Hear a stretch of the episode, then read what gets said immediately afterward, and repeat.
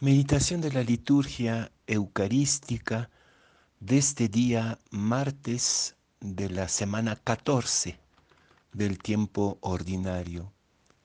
La primera lectura sacada del profeta Oseas, capítulo 8, versículos 4 a 7, versículo 11 y versículo 13. Y el Evangelio es de San Mateo, siempre, capítulo 9, versículos 32 a 38. En aquel tiempo presentaron a Jesús un endemoniado mudo. Echó al demonio y el demonio habló. La gente decía admirada, Nunca se ha visto en Israel cosa igual. En cambio, los fariseos decían, Este echa los demonios con el poder del jefe de los demonios. Jesús recorría todas las ciudades y aldeas, enseñando en sus sinagogas, anunciando el Evangelio del reino y curando todas las enfermedades y todas las dolencias. Al ver a las gentes, se compadecía de ellas, porque estaban extenuadas y abandonadas, como ovejas que no tienen pastor. Entonces dijo a sus discípulos, La mies es abundante, pero los trabajadores son pocos.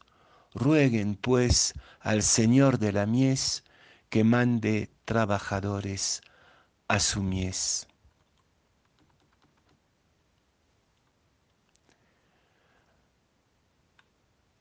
¿Acaso no se está desmoronando todo un edificio de la iglesia? Un viejo edificio completamente carcomido por la mediocridad y hasta por la corrupción y el pecado. Y es esto que nos describe ya de antemano el profeta Oseas en la primera lectura. Sigue, siguen los sacrificios, siguen los ritos. Somos todavía una institución de normas, pero detrás de esto todo parece carcomido. Porque andamos como pueblo de Dios como ovejas sin pastor. Tenemos la impresión que los pastores sean mudados en funcionarios y a veces peor, a veces en empresarios. Jesús ya conocía esta deriva de la institución religiosa y parece, por lo menos en el Evangelio de hoy, que no lo preocupaba demasiado.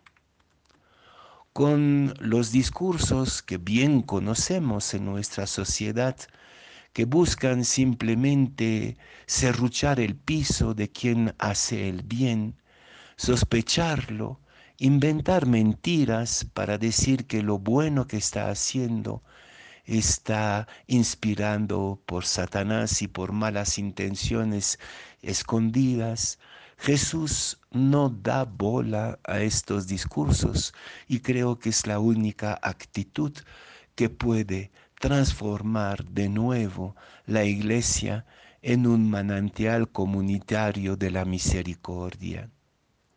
Jesús lo único que le interesa es sanar, poner de pie, devolver la palabra, escuchar, compadecerse. Estos son los verdaderos verbos que construyen la verdadera iglesia. Quizás nos toca simplemente dejarse desmoronar el antiguo edificio vaciado de compasión, vaciado de pastores, vaciado de esta pasión por el reino que es la única razón de ser de nuestra comunidad creyente.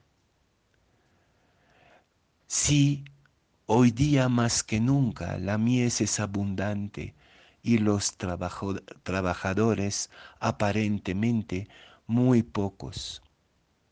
Los discípulos y discípulas de Jesús, que estamos convencidos de que el reino es el único camino, que es urgente cambiar de rumbo en el mundo y en la iglesia, que es indispensable convertirnos.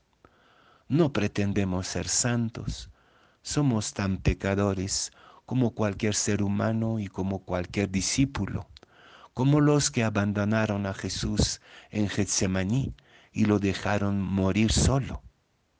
Somos igual. Sin embargo, brota todavía en nosotros, arde todavía en nosotros el, el fuego del reino, esta pasión por Jesucristo que hace urgente dejar atrás esas estrategias perversas que envenenan cada vez más nuestro quehacer cotidiano a todo nivel y dedicarnos exclusivamente a la compasión, como Jesús que no le da bola, que no, no le da ninguna, ninguna importancia a las serruchadas de piso de sus enemigos celosos, nos toca a nosotros también recorrer ciudades y aldeas, enseñando la belleza del Evangelio en todo lugar, ahí donde se nos da la oportunidad, anunciando el Evangelio del reino. ¿Cómo podemos, ah, después de Jesús, como Jesús, curar todas las enfermedades y todas las dolencias? pues simplemente dejarnos, dejándonos invadir por la compasión, porque como Él vemos a la gente abandonada.